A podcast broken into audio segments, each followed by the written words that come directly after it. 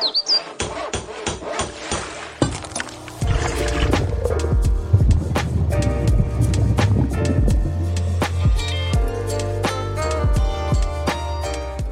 大家好，我是小花。你现在所收听的是《善尽天良》，《善尽天良》是由多多益善所制播的 Podcast 节目。Right Pass 多多益善呢，现在正在募集一千位定期定额的小额捐款人，请大家多多支持。我们在这里探究助人工作的学问。好，我们今天由我独自开场，不过我邀请了两个非常熟悉的伙伴，请他们跟大家自我介绍一下。哎，大家好，我是莎拉，我又来了。我是玉婷，Hello。嗯，莎拉跟玉婷呢，还有我集结在这里的话，有一个很特殊的交集，就是我们三个其实都是在多多都有一个身份是记者。那记者的身份呢，就是我们平常可能就要去跑新闻啊、采访啊，然后完成很多的深度报道跟专题。那哎，还有玉婷从。大概今年年初加入多多益善成为专职记者以来，一年的时刻应该也是累积非常多做题的经验和甘苦谈。所以今天就是想邀请两位，以及我们最近刚好都在进行一些专题或是自己的题目，然后有很多困难的地方。那有些困难其实甚至有点个人，或者是会牵涉到个人领域。想说邀请大家来聊聊，到底碰到了什么困难啊？然后我们会如何克服，或是根本就克服不了。真的有人要听吗？有人想要，有人想要 care 我们的困难吗？可能很有感哦，听了觉得被安慰。同样是记者的人，或者是想要当记者的人，OK，嗯，那玉婷呢？就是从加入多多以来，其实完成了超过八篇的深度报道，然后一个精卫修法专题，还有在他加入之后呢，其实帮我们做了非常多的即时贴文，就是在我们。在玉婷加入以前，我们比较不能补足的部分，然后在做像我们今年出了很多图包啊，玉婷就会帮忙做文字的部分，然后还有两位有一起进行了民意的报告，然后莎拉也非常的不容易，完成了两个重磅专题，一个是带病生活，一个是最近就是呃刚出完的社宅共生，然后还有两个一起完成的民意报告。诶，其实我之前看到嗯那个。玉婷就是只有八篇深度报道，有点惊讶，因为我觉得好像已经写了很多，嗯，对，好像不止呢。但你知道他民意报告两份加起来有超过四万字，好夸张哦。所以就是好像那个字数，我觉得算字数来说的话，好像会比较，嗯嗯嗯，比较。因为今年我如果今年算两大专题加起来，大概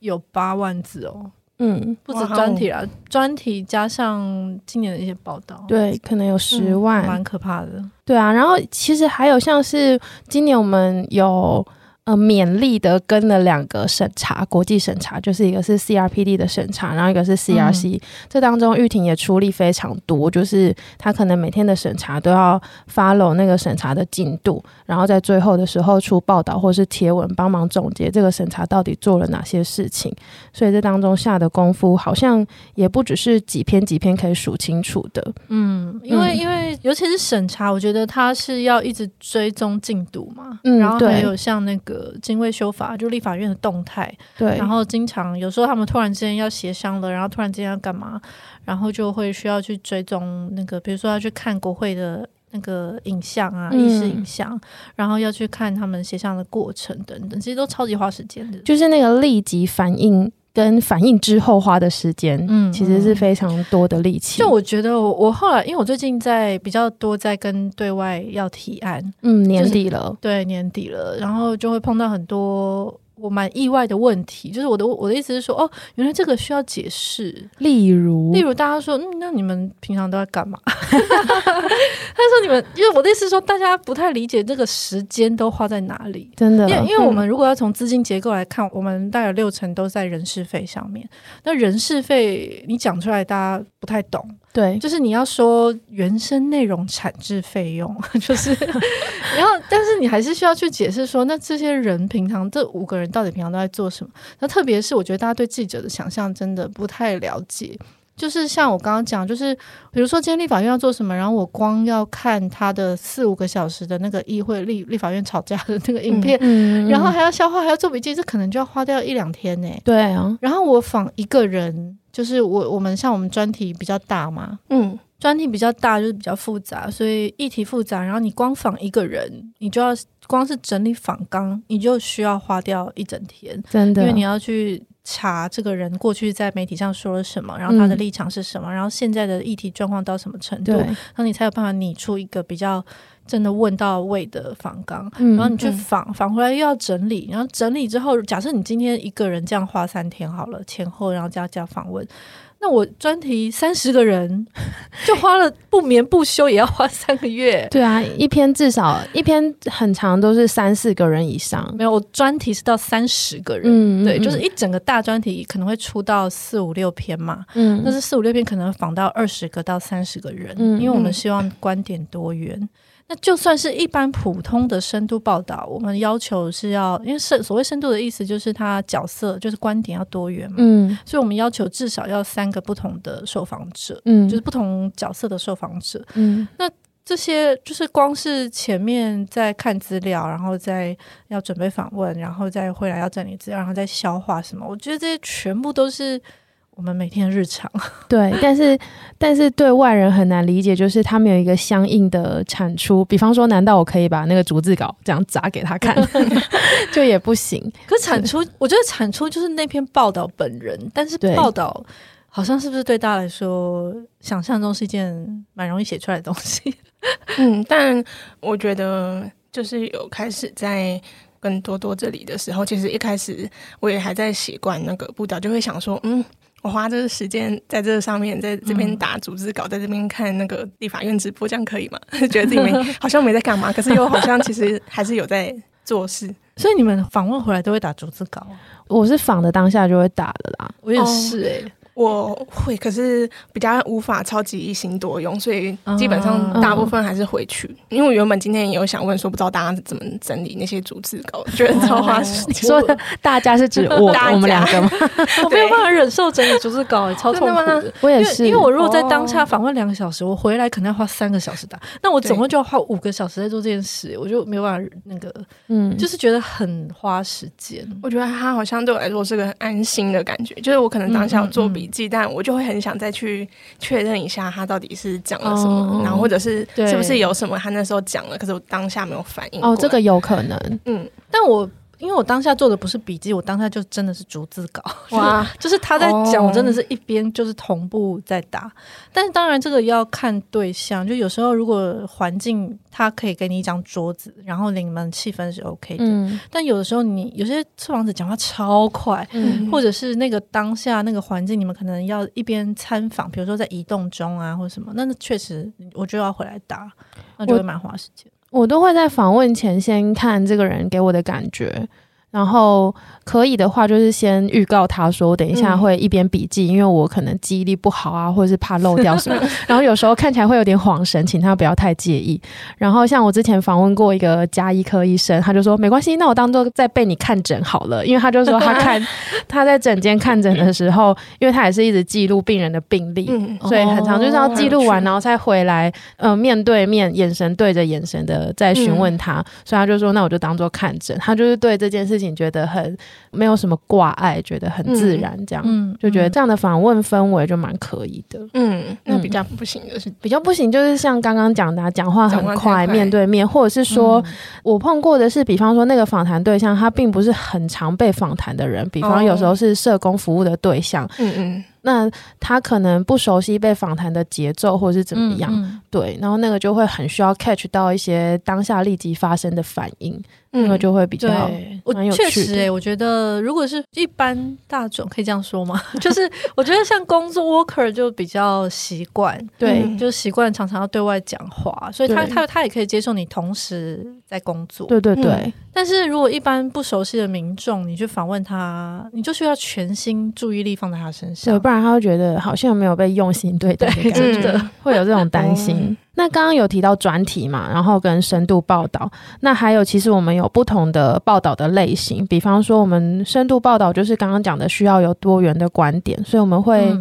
要求至少要 三个受访者，但其实执行起来也不是那么的匠气啦。就是当然还是要看题目跟执行的过程如何滚雪球，然后找到受访者。那在专题，就是我们现在可能有一个特定的题目，然后专题至少都会有三篇以上，会是一个一系列的文章，嗯，来解释某个现象或某个问题。那还有一个比较。呃，比起这两个，相对来说，并不是绝对，就相对来说比较好执行的，可能是活动报道。活动报道就是他的确有一件。呃，实体的活动正在发生，那我们到场去记录。不过，我觉得多多的活动报道跟其他媒体或是平台的非常不一样，就是呃，因为即便是活动报道，我们还是蛮强调原声跟深度。所以，像现在疫情期间，很多活动报道都有直播。那如果我都已经在家看过了，我干嘛还看你的活动报道？嗯，那这时候我们就会蛮强调记者跟编辑的身份跟重点，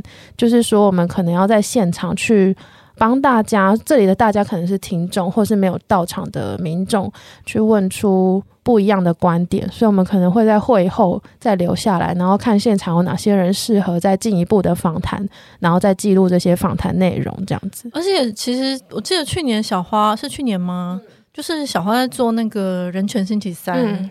的系列答对，人权星期三真的是很难报的活动。对，所以我刚刚说相对，就是并不是说活动报道。人权星期三你做一场应该可以做三篇深度报道吧？有吗？很难是指，因为它人权公约题目太难了。对，它是人权星期三，然后所以它很多。题目都是跟人权相关，然后再加上其实这个人权星期三已经执行很久了，所以他们人约盟的固定的活动，对，所以他们不会讲。很浅白的东西，然后以及固定参加的人，其实都已经，我觉得有一点点，已经快变成内团体了，就是很深度的一个内团体。然后大家讨论的东西，有可能是政策面、法律面，而且他们一场很长，都不是只有一个来宾，他跟我们一样讲求深度。对对，而且他们是公约，国际公约、人权公约，超难的。这样一场是两三个两三个小时，然后 Q&A 也都超精彩，因为都不会是太浅白的问题，有时候就。就是专业到我真的听不懂，哦、所以我们在现场都不敢发问，对，实在太丢脸了。对，因为很多问题问出来，在现场可能就大家他们都知道，什么幼稚园误入那个 研究所。然后老实说，有时候真的有非常难，比方说那种反酷刑，就是台湾还没有引进的条约，可是他们走非常的前面，已经研究很久，然后也跟国外交流很久。我有时候真的就是机器人般的狂打逐字稿，嗯、然后先把它先记录下来，对，对，因为我可能也没有那个能量再去听第二次的录音，然后可能回来再狂找资讯，然后或是呃再问人约盟的伙伴，就是哪边听不懂这样。哎、欸，很像在修硕士班的课。因为重点是回去就是前后其实还要阅读很多很大量的东西，对。然后中间讲专有名词，你要去查很多资料，对。所以他其实一场做下来，我们真的可以，我真的觉得可以做两篇深度报道，至少。嗯。嗯，但那时候是一个礼拜，一个月，一个月，一个月一次，一个月一次，这样就够了。对，真的，一个月一个礼拜，因为他回来光整理，一开始我们一般的活动报道大概一个礼拜之内，真的一个礼拜。但人权星期三不行，人权星期三至少都要两个礼拜，因为你要做的。功课实在太多了，人已经在做题目，前面要准备，然后现场。然后现场听，然后还不一定听得 懂，然后回来之后你再自己去查资料，然后什么叫消化。而且我觉得那些时间就是，嗯嗯嗯，就是那个时间衡量起来，它其实真的对，就是是完全是一个深度报道的等级。嗯嗯，对。所以这是一种困难，就是记者在做题的时候，其实我觉得记者当然也不是万能的，就是大家都有自己比较关注或者是比较擅长的题目。但我觉得，如果大家对记者想象是一种比较机器性质的。比如说，我到现场听到什么，就然后把它记录下来，嗯，然后顶多重整结构，这样就出来。我觉得这如果是这个想象，就会很难理解为什么这么花时间。哎，这这个我好像。对，但是还蛮有感的。对，但中间有很多时间是花在我们个人的对题目的理解上面，真的还有感觉。对，嗯，因为我自己也蛮有感的，像是可能一些记者会或活动报道，然后可能当下，譬如说比较大间的媒体就会发即时新闻嘛，嗯，或者是过一两个小时就发。嗯、可是其实，在看的时候会有很多问题，因为他可能是把对方的话就是写在上面，可是单纯看那句话，其实你不懂他意思，他就是做一个、嗯。而且我有时候怀疑。疑那个记者其实自己也不知道自己在写。我觉得应该对，我觉得他只是把现场的话记录下来。而且我觉得文字化这件事好像真的比较好执行。我不知道你们会讲什么意思？就是你刚刚讲到，就是你其实你没有力气再重听一次。嗯，对对对，就是同样的档案，它变成文字化之后，我我我觉得我理解反而真的比较快，嗯，看的也比较快。这好像跟每个人的理解事情的类型或者是擅长的方式有点不一样。可能我们就是比较真的是文字型的，对，就是同样一句话，如果真的把它写出来，我们比较有办法去辨识说这是什么意思，然后当中有哪里听不懂。而且它变成一份档案的时候，我在划过去，我就可以很快找到重点哦。但是对，但是影像、影音，你就要一直听下去，你就觉得很哦，对。嗯，而且如果一晃神就过，对，没错，我自己有点容易晃神。哎，真的，欸，因为文字是可以跳着看的，对啊，但是影音没有办法。而且是，如果你熟悉之后，你跳着看，你真的就是越来越能够精准抓到什么东西可以略过，嗯，然后什么东西可以看。我觉得可以省下很多时间。那在我们刚刚就是解释记者到底在干嘛的，在过解释到底有人听得懂吗？然后就是我们要研究嘛，约访整理资料写作一定会碰到很多困难。那刚刚也有讲到说，有些困难甚至非常的个人。我觉得这个我就是可以稍微分享一下我自己最近的难处，就是对我最近在进行一个跟过动相关。过动就是 ADHD 跟过动相关的一个专题。那我自己的个人难处，这讲出来超级 personal。其实简单讲，就是其实大概五六年前我在念研究所时期，诶，如果这里有研究所的好朋友，就不要相认。其实我有经历了一番的换题目的挣扎什么，然后最后其实是要进行过动症相关的研究，但是当时我碰到非常多的挫折，然后甚至很常说错话或做错事。就是是犯了研究或者夏天访问中吗？对的大忌。嗯，例如我印象超级深刻，就是我跟我的指导教授一起去访谈一个家长团体，那他们小朋友都是有 ADHD 的小朋友，然后那家长团体非常的和善，然后带我们参访一整天他们协会在进行的活动啊，然后跟小朋友相处，然后最后接受我们的访谈，然后访谈结束之后，那个协会的执行长就问说：“哎，那你们今天一整天下来有什么？”样的感觉，然后我居然说出“哦，我以后再也不敢生小孩了” 这种很可怕的 话，这真的超可怕。就是我老师在旁边，老师在旁边，就是整个冷汗直流啊。嗯、然后旁边还有很多学弟妹。嗯、那反正结束之后，他老师就在外面跟我讲说：“这个话为什么不能说？嗯嗯，为什么不适合在那个情境里面说？嗯，嗯，应该不用多做解释，可能要，因为我觉得对听众来说，那你觉得嘞？”因为因为他们都是家长啊，对，对他们花了很多精力在跟孩子之间的，对，以及这样子的，嗯，孩子他可能他可能的确为生活带来很多困扰，可是他不应该变成一种嗯嗯标签，或者是说哦我不敢生小孩的理由，以及这也不是他们可以选择或决定的事情。可是你那时候讲出来之类的。你那时候讲出来是现场气氛，就是有直接讲三秒三秒的宁静跟僵掉。嗯，然后这件事，因为我回家就是深思之后，我真的觉得这件事很可怕。就是我怎么会无意识的讲出来？然后我经过反省之后，是觉得，因为我对这个题目实在太没有敏感性了。就是我们的确对于某些题目，可能性别啊、无家者、儿童什么什么的，一定都会有自己比较敏感的那一块。然后我可能当时就是。呃，敏锐度不够，才会一直做错事，然后就是带给我很大的挫折。然后这件事就这样搁置，然后甚至后来我研究所也没有念完。然后再过五六年又要碰这一题的时候，我就觉得，哦，我好像研究所没有念完，不是我害的吗？不是，不是吗？因为他那时候就是快要毕业了，然后，然后我就遇到了他，哦，对，然后我就把他拉进来工作，然后我就发现，哎哎，这里做的工作好像跟写写论文差不多，但是。在这边工作有钱赚，然 后写论文要一直跟爸妈拿钱。后来我就说服他，没关系，论文没完成也没有关系。那现在算是一个新的完成，这样吗？就是我自己在多多益善的那个作者自介是写说，出来混总是要还，我觉得 我就是在还债。然后我这一次在碰这个题目，觉得那个困难就是，好像那时候我觉得很难的事情，其实我没有真的动手去处理它。啊，其实没有处理它，我人生也不会怎么样。只是后来又要碰到这个题目的时候，我好像就非不得已要去面对，所以就卡关卡蛮久的。卡关是指是不是很难懂？卡关，心情上觉得就是要继续做下去，会有一种在意的感觉。对，就会有一种我觉得我那时没做好的事情，嗯、我现在也很难把它做好的一种自我否定，嗯、然后就会对，就会觉得，哦，我现在写什么都。好像碰不到核心议题啊，或者是啊，这不是都有人写过了吗？什么什么什么的，这样好像可以理解。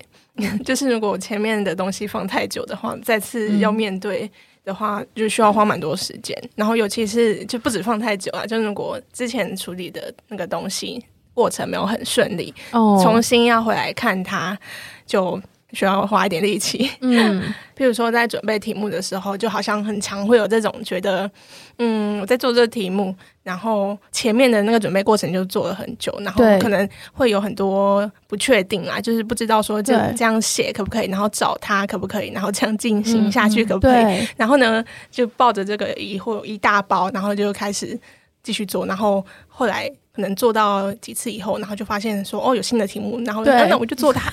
然后这个东西就被越放越久。对，而且会这样进行下去，就是会做不完。对对，他就一直在那，然后你就会一直越在意，然后一直越来越难跟他面对面，真的很难跟他相处。对，我好像比较少这种经验，你都很确定自己的方向跟那个要写的东西。有。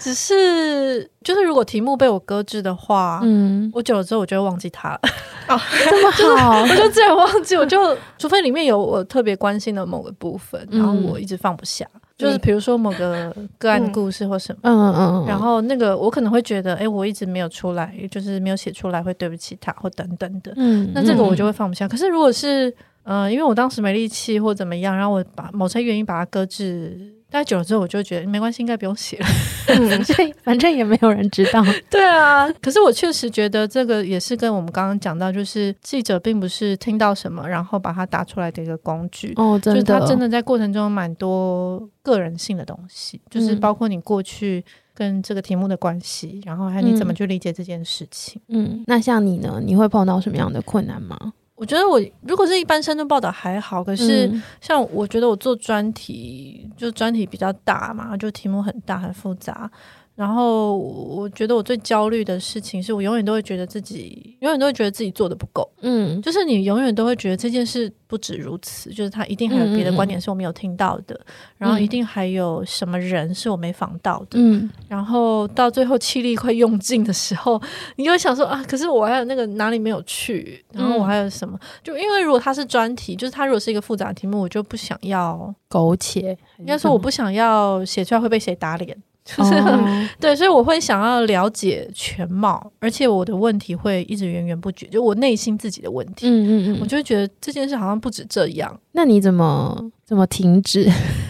或者是对，就是那个专题要收束到什么程度？我觉得我到现在还没有办法做得很好，所以每次都。扩张到很胖，所以每次谈好了四篇，它就会变八六七篇。嗯，那可是因为在过程中，真的你就是确实是滚雪球，因为你去问业界的人，然后他就会告诉你另外一个做的很好的，或另外一个要讨论的题目。真的对，然后或者是你在这个过程中，你又会看到很多你应该要关注的事情。嗯，那有的东西它确实会在同一个专题里面膨胀出来，变成另外一篇。嗯，那有的东西你就放在心里，比如说我们做社宅共生，其实就是我之前做的制度商人。跟五加十年这两个专题的过程中看到的子题，嗯，就是那个时候我就受到感动。嗯，可是我知道。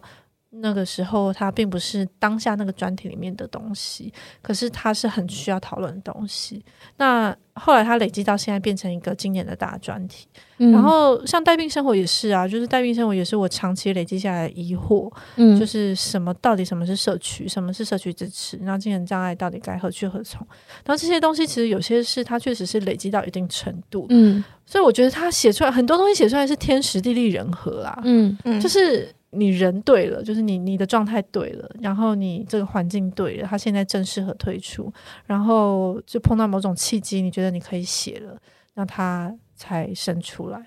所以我其实到现在还是没有很好的方法。比如说我在前面几个专题都留下一些遗憾啊，比如说五加十年，我就觉得，诶，我差一个桃园没有访到，嗯，就我其他县市我都访到，可是社宅也是，就是我基隆没有访到，可是到最后我真的没力气，嗯，然后有一部分也是因为我访出来的量就是我差不多觉得他好了，够了，就是他已经快可以写十万字了，嗯、就是他应该要停了。然后或者是 deadline，就是到最后都是因为外在环境、外部条件的关系，一些现实的考量。对，不然说真的，嗯、其实每个题目都可以永远永无止境的做下去，这是真的，真的。那你们碰到这些困难的时候，会怎么去克服它？因为像我自己这一次，我有意识到，说我这一次碰到的困难跟以往的写作经验不太一样。因为以前的困难是我很难开始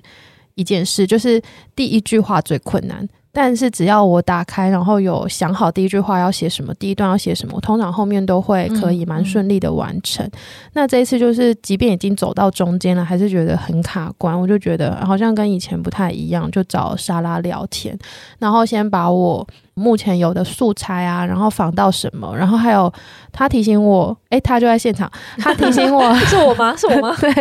他提醒我蛮有趣的一件事情就是。觉得在访谈当中，觉得最有感，然后最受感动的地方，特别有觉得哇的地方，可以把它记录下来，然后呢，就是可以发展成观点，或者是延伸成这篇文章的结构。因为那个东西，呃，你看了最有感，一定就是有它的重要性在，然后就慢慢的梳理架构，才慢慢的写出来这样子。嗯，那不知道你们碰到困难的时候会怎么去面对跟解决？哎，我觉得我可以补充一下这个，就是他其实没有那么冷静，就是 就这件事不是这件事不是一件很冷静的事，这件事情是对一个记者来说，不管你今天设定的题目是什么，嗯，呃，应该说你还是对了，你有个大的核心的宗旨，然后你有一个核心的关怀，嗯，可是不管你原本想象的架构是什么，所谓架构是我们可能有一个问题意识，我们有一个主要的要回答的问题嘛，现在有人在受苦等等，有人在受伤，为什么会这样？然后接下来你可能会列几个子题是我要。做的就是我要怎么把这个东西呈现出来，嗯、可是这些全部都是一种在理性思考之下的架构，没错。嗯、但是你在访，你真的在访问的过程，你一定会有一些是你不 care 这些，可是你就是被感动了，嗯、你一定被受访者在某个时候你觉得太感动，我就觉得这全世界都要知道，不能只有我知道，嗯，我一定要把它写出来的这个部分。我觉得他就会是这个这篇报道的灵魂，嗯，因为我一直我从以前当编辑到另外一个记者做记者的身份，我都一直相信。就是写作者要先被感动，你才有办法、嗯、感动别人，对，你才有办法去传达这些事情给别人。所以，如果这整个专题你一直到最后，你中间都完全没有任何感觉，那你写出来的东西也真的会很难看啦。我觉得，嗯，会没有生命哎、欸，嗯嗯，觉得其实蛮有感的，因为如果在做一篇题目的时候，然后可能。因为要想架构嘛，然后就会想说，好像就是各个面向应该都要出来，就是刚才提到可能需要比较理性的部分，但我也有点忘记是不是之前可能刚好开会的时候是谁有提到，然后所以后来就是做题的时候也会特别想说自己。最在意的那个点是什么？嗯，或者是说回去在打逐字稿的时候，可能那一段就会先被 highlight 起来，然后想说它可以被放在哪里，嗯、然后再去想说其他的地方要嗯要放什么进去。嗯嗯嗯，嗯，然后就会觉得好像这个过程就会让人稍微有一点动力去做。嗯嗯。嗯所以大家应该可以听得出来，其实写作或者是写报道，它不是从第一个字进行到最后一个字这样没错顺着走下去的。它真的很长是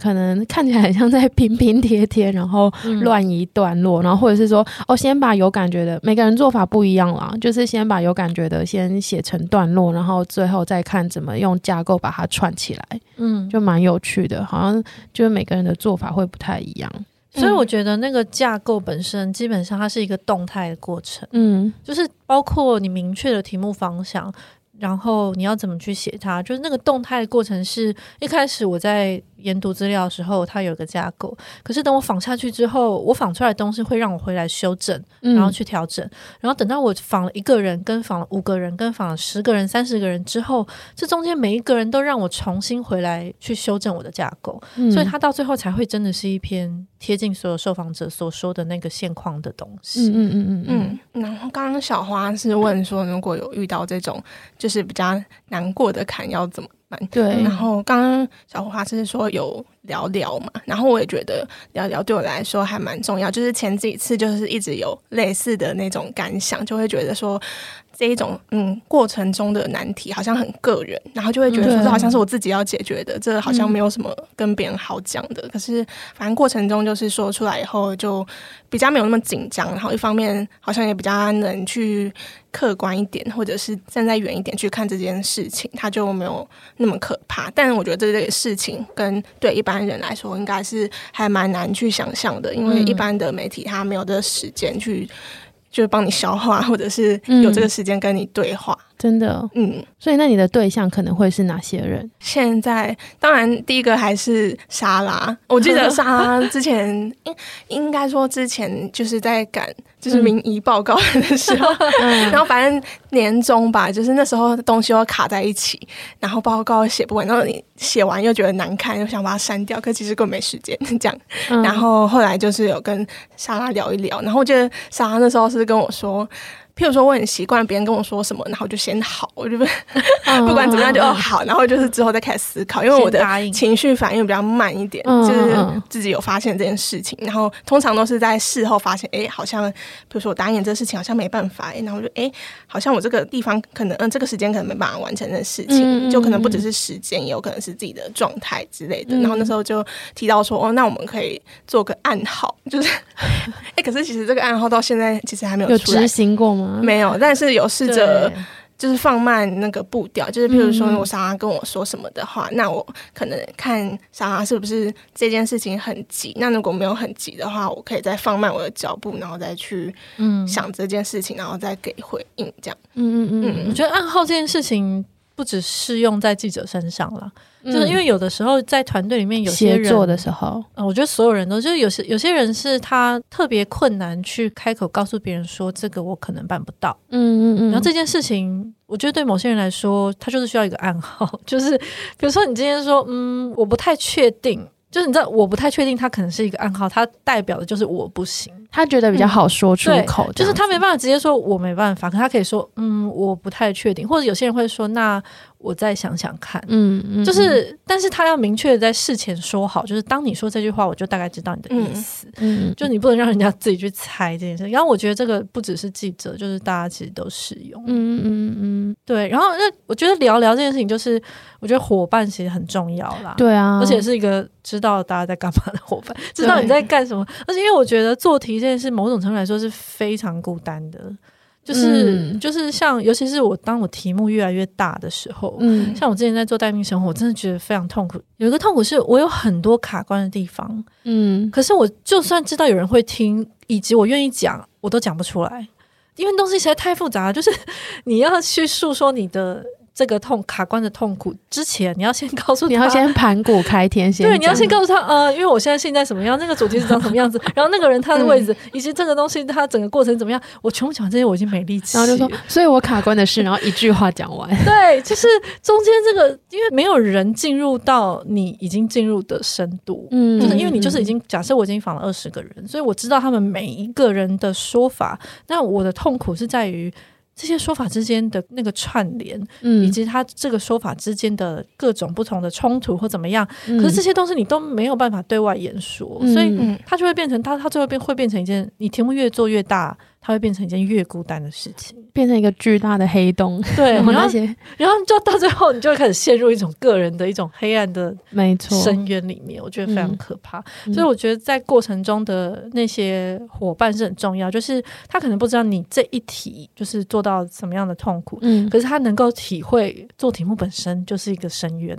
就是不管你做什么题目，我们都知道，因为我们都经历过，所以中间那些可怕的过程，然后那些痛苦，我们都可以体会。这样，嗯。嗯嗯嗯嗯嗯，这真的很重要哎。嗯，那除了一些困难之外，这个是刚刚讲的是做题本身的困难嘛？那像我觉得比较一个特殊的就是。刚刚说我们的伙伴之间都知道彼此在做什么，其实有一个部分也是因为我们在多多里面的工作其实蛮多元的，就是都会支援不同位置的工作，所以等于说我们有不同的角色啊，然后也等于说我们同一个同一个人的同一个时辰里面可能要完成蛮多项事情的。嗯、那不知道你们在，比方说说像刚刚的做题，他可能很需要长时间带状时间的投入跟去爬梳题目，那他比较难利用琐碎时间完成啊。那不知道你们跟在做题的时候跟其他角色会打架吗？比方说玉婷，可能是呃你现在在做一个深度的题目，但你同时要支援图包，那那个思维逻辑是不是会很不一样，会很难做事吗？或者是有什么样的困境？嗯，如果是在做就是深度报道。然后，因为今年的话，其实专题就是只有做上半年的警卫修法，所以。可能之后还会再碰到不一样的问题，但如果譬如说，如果我现在是要做报道，可是有其他东西进来的话，那我的确好像会先把心力先放在现在要先处理的事情上面，比较及时的。对，然后可能那个状态可不可以一起进行，或者是如果要一起进行的话，可以怎么做，可以让整个过程比较流畅，好像还需要。再尝试看看，嗯嗯，就现在好像还说不出来一个怎么做会比较好。我同意，嗯，就是很长那个一起进行都会变成说，那我先处理一些及时的事情好了，然后就变成整个大白天哦，因为大家都在线上，所以可以互相沟通跟协作，所以整个大白天可能就在处理及时的事情，然后就想说啊，那晚上再来写题目好了，然后就在开始陷入一个人的。无尽深渊里面，就是整个夜晚、嗯嗯、夜幕降临，然后只有你一个人在那边挖题目，嗯、然后写一个很寂寞的写作状态。可是我觉得写作真的很需要安静哦，这是真的。就是我的意思，我觉得这种安静不只是物理上的，对，就是有一种心，你必须要沉淀下来。它就是真的是一个很像深夜才能做的事情。嗯，因为因为我觉得他没有办法在中间一直被打断，对。然后他也没有办法中间一直去做其他事。有啦，就是当我想要逃避的时候，我就一直做其他事。嗯、但是就是如果你真的需要做题的时候，你就会需要静下来去理解，因为它真的非常花脑力。就是他会需要去理解很多不同的声音，然后不同的受访者以及他现况以及他外面的资讯等等，这全部都要在一起消化。我觉得这个就是他就真的就是一个很个人的事。那你有角色转换的困难吗？嗯，我觉得我的角色转换比较多，是我在自己的做题，以及我要就是跟团队做事这件事。嗯，我自己觉得我以前我做编辑跟做记者，其实好像其实是蛮蛮像，就是我觉得他是对我来说反而是相辅相成。嗯，因为我我有时候可以在写题目的过程中，我可以用编辑的角度来看我自己的稿子。嗯嗯嗯，对，然后我也会在写题的过程中去想那。应该说我在当编辑的时候，我也会去用记者的心态去思考，就是他可能在为什么他会这样子做。嗯，可是我觉得当我在做管理职，就是带团队或者是要跟团队一起协作的时候，他就真的因为协作这件事就是会很需要牵涉其他人的时间跟状态嘛。对，所以他就没有办法是我可以掌控的。就是我的时间跟我的精力跟我的能力，或者以及我的角色，就不太有办法去，有时候很难切换。嗯，然后我觉得还有一点是，当稿子已经出来的时候，哦，真的问佩珊可能比较有感，就是因为他是社群，嗯、然后我在团队里面，如果是其他人稿子，我本身有时候也是审稿的人嘛，嗯，所以当这个稿子又是我自己的东西，就是你等于是。我写出来的东西，然后他要把它变成社群的贴文，就社群的东西，然后我又要同时去审 这一篇东西，就是、oh. 对，就是我在那个当下，我既是作者，可是我又是一个本来就要审稿的一个位置。嗯、那这个中间，我觉得它有一些很微妙的差异。嗯，就我可能我可能就是像平常一样审稿，可是我又没办法，因为我特别在意这一篇，嗯，所以我的标准在这一篇，我又会我可能会修改的更多，然后我可能会去。要求更高，就我觉得在这个东西、嗯、这个时候反而是比较难去切换的。嗯嗯嗯嗯嗯，那听起来好像没有一个特别的解方，感觉就是我们在这个困难当中累积经验。解方就是要自己一直不断的克制，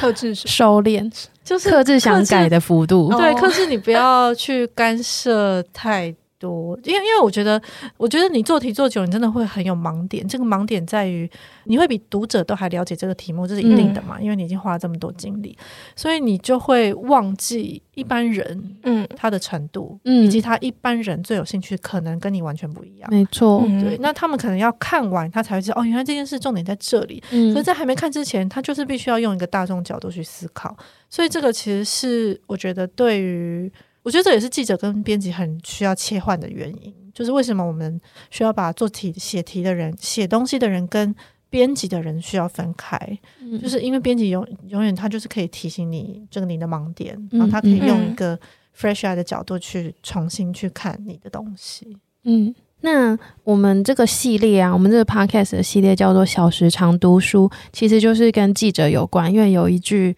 有一句流传的，这叫什么？乡民用语，乡民用语叫做“小时不读书，长大当记者”。那其实我们很想要做一些跟这句话抗衡的内容，就是其实我们没有不读书，我们反而读了非常多的书。那我想这里的读书也不是物理上的书啦，就是累积了很多经验，然后愿意用非常多好奇的眼光去了解，或是深入爬梳很多事情，然后带着好奇心这样。那我自己很好奇的就是两位的某一段的职涯，也。也就是说，你们从什么时候开始想要做记者？那走到了这一步，人生走到这一步，你们觉得何去何从？现在的记者自己在跟别人说：“诶，我是一个记者的这个样貌，是你们满意的吗？”那如果不是很满意的话，有什么自己想要精进的？因为我大学就是念传播。然后后来就是念新闻系嘛，因为后来就分系。可是我那时候其实也不是说非常的很有志向，可是我就发现，哎，我不讨厌这件事情，我觉得这好像蛮重要的。嗯、然后就想说，那是不是可以往这个方面再继续？但因为其实大学读这个科系是当初也完全没有想到。总而言之，就是误打误撞就进来，然后可能开始做一些打工啊之类的。然后要说。因为我自己觉得我现在还是个菜鸟中的菜鸟，所以好像没有那么多东西可以累积。但之前的话，应该说其实这就是一直有的问题，就是可能会一直在想说我是有可以做这个的特质嘛，我就会很在意这件事情。就是尤其是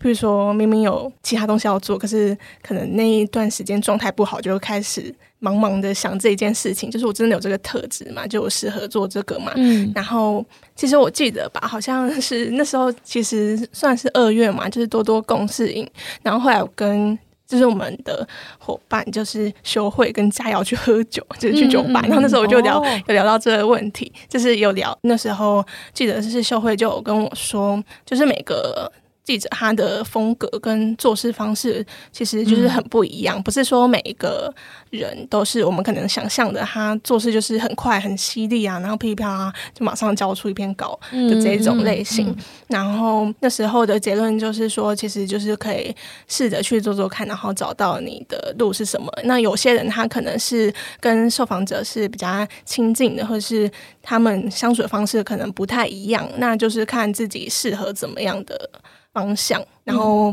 不要特别去想说跟自己想象的记者不一样，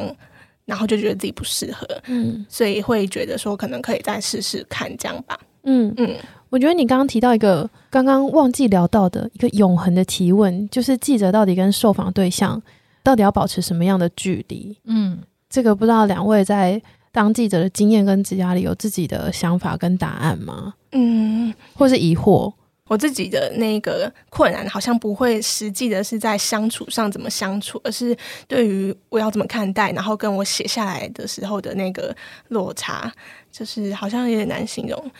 譬如说，我可能今天认识你，然后我认识的时间久了，我越来越知道你的事情。嗯、那我在写的时候，我要从哪一个角度去写，然后或者是我该写些什么，或者不写些什么，或者是。可能里面会有一些自己去看待这个人的理解吗？理解吧。比方说犹豫，嗯，诶，结果我其实也没有讲很清楚，很傻啦。就比方说他，你那他对你来说是一个很温柔的形象，那你在写报道的时候，要把这个温柔的形象描绘出来吗？是类似这样子吗？嗯。进入一种哲学的辩论，各位听众。对，但我觉得受访者这件事好像也是在我们的领域里面比较特别。呃，不能这样说啦，因为我也没有做过其他。就是 我的意思是说，不同线路的记者啦，就是比如说政治线跟医药线，他常常面对，比如说药厂，嗯，或者是高知识分子，像医生啊等等。嗯那大家其实会发展出来的路径是很不同的。那在我们来说，我们经常会碰到，除了中间的助人工作者，我们会碰到一些比较脆弱的群体，嗯，或者是个案，对，或者是保护性比较高的，对。那我自己觉得，其实我觉得那个风格，讲话风格跟他的距离会差非常多。然后，甚至不要说个案，就是家长好了，像。我这几次在做的题目，我都会觉得，哎，其实同一件事情，家长群体，假设这个 NGO 它本身是由家长团体组成的，嗯，跟就是一般我们在外面看到的，就是那种专业的公益团体，其实是差很多，就是那个氛围是差很多。嗯嗯、那我觉得跟受访者的关系是，我觉得那个是在于。我们双方的期待是什么？就是有一些人他期待跟记者讲话可以改变他的处境，嗯，有一些人期待他的声音被听见，嗯，有一些人呢，就是他可能经常被访问，他甚至讲出来，他根本不 care 你什么时候会看出，他也甚至不知道你是谁。我真的有碰过，就是他就是哦，对他来说我就是一间媒体，他甚至不知道我们是谁，他。访完了，他也不记得我的名字，他就是滔滔不绝。对，他就是，反正他一天到晚都受访，那就是我觉得受访者状态其实跟我们跟他的关系，跟我们要访的东西还是很有关。可是有的时候，我觉得大多数我们访问的人，他们大多数当然还是期待声音被听到。嗯。可是我自己会，我自己有常常会有一个担心，是因为我们题目都做很久。嗯。你知道，这一切都很就是。我们想象中的记者就是那个速度感，跟我们现在在这边做深度报道速度感差很多。所以有些受访者他以为你访完之后，可能隔天新闻就看出来。但是像我们这次访专题，我现在看出来的东西，我给他看，然后他我跟他访问是两个月前的事情。就是他会觉得，哎，为什么？就是有些人会问说，哎，那你什么时候会刊出？然后有些人会什么？那我觉得这些，这所有的这些期待，或者是有一些组织，他会期待我们帮他曝光。然后有些人会直接告诉我说，你这个可不可以不要写？就是你可不可以帮我们写的好一点？就是你会你在过程中会感受到一种，哎，你你真的掌握权力吗？你好像决定了这件事怎么被诠释。对，嗯嗯。但是我们又不是真的掌握权力。我的意思是说，新闻媒体出来影响力到底多大？其实是东西写出来之后，你就人家说作者已死嘛，就是你东西写出来之后，他就是有自己的生命，他再度被诠释，对他可能会怎么样就被运用，嗯，或者是你本来没有这个意思，这也是现在资讯站、假新闻资讯站里面最重要的事情嘛，就是或许他写出来是真的。而且他没有这个意思，可是他被跟其他东西放在一起，或他被特定的人拿去使用，他就有了另外一种目的。那这些都不是记者在写，你只我们能够做到的只有我在事前真的诚恳的把所有该做的事做好，比如说我做好事实查核，我做好平衡报道，然后我做好对你的尊重。等到这些东西发出来之后，那你发生了什么事？说真的，我没有办法去控制它。所以我们跟受访者的关系。我觉得有些人，我确实到现在变成后来变成朋友，那主要是因为我们是做分众的媒体，我们一直都在这个同样的议题里面打转，嗯，所以有些人就是永远都会一直碰到他，你在各个场合都会碰到他。嗯、那久了之后，如果你们特别对位，就是你们你们就会变成朋友。那那个界限确实有时候就是工作关系跟朋友关系有点难拿捏，嗯，但大部分的人。我觉得他就是有可能是，可能是比较熟悉的受访者，但他终究还是受访者。嗯嗯嗯。那回到刚刚那题，就是现在有你有成为自己喜欢的记者吗？或者是你对记者的认同？哦，现在我还是我不太会跟人家说我是记者啦，就是我也。嗯就是要讲出这两个字有点坐立难安，因为我 芒刺在背，我不太敢说自己是记者，是因为我觉得我真的我是先是编辑，然后我在编辑的过程中，我认识非常多很优秀的记者，嗯，因为我跟玉婷要念传播的嘛，嗯、所以我们很多学长姐、学弟妹或者我们同学，他们已经早就已经进入新闻界，嗯、然后那个时间都比我长很多，那所以我觉得。当我真的要从编辑转到要来做采访工作的时候，嗯、我其实一开始我很多年我都不敢说自己是记者，嗯，就是我觉得我就只是在做采访工作，嗯、对。但是一直等到我做制度商人之后，就是我开始做一些比较复杂的题目之后，我就比较敢说。嗯我那时候开始第一次觉得，哦，我可以说我是记者，嗯、在某些特定时候，嗯，但是他对我来说，我的职业认同还是比较是编辑啦，就是我比较喜欢推人家稿，不喜欢写稿 不喜欢被退稿。对，就是我觉得我还是会说，我现在说出来比较没有像以前那么心虚，但是因为我就觉得我很火候还不够，嗯，可是。我必要时候还是会说，所谓必要时候就是我有需要的时候，因为你比如说一个受访者需要好解释的时候，对，就是你要跟他解释啊，其实我不是记者，我是也没有人要听，反正对我来说没有差，你就是一个媒体。对，总而言之，我但是我知道我在做记者的工作，嗯嗯嗯，对，嗯、只是我在我还没有觉得自己够好之前，我不太有办法说自己是记者，嗯，但是我我要说我是编辑，我就蛮可以说的，比较心安理得一点，因为我觉得我是好编辑。嗯、我知道，我知道这件事。当然，我不是十全十美的编辑，可是我知道我在编辑这个专业上下的功夫。嗯，对，就是我知道我能够善待我的每个作者，然后我能够怎么样去跟他们沟通，嗯、而这些透过他们的回馈，我都知道这是他们在其他编辑身上可能都不曾经验到的。嗯，所以我在这方面有信心，我就比较敢讲。但是作为记者，我就永远都觉得我写的不够。那我以后对外只敢说我是爸爸的女儿 之类的，就是说你觉得你最好的那个最理所当然的。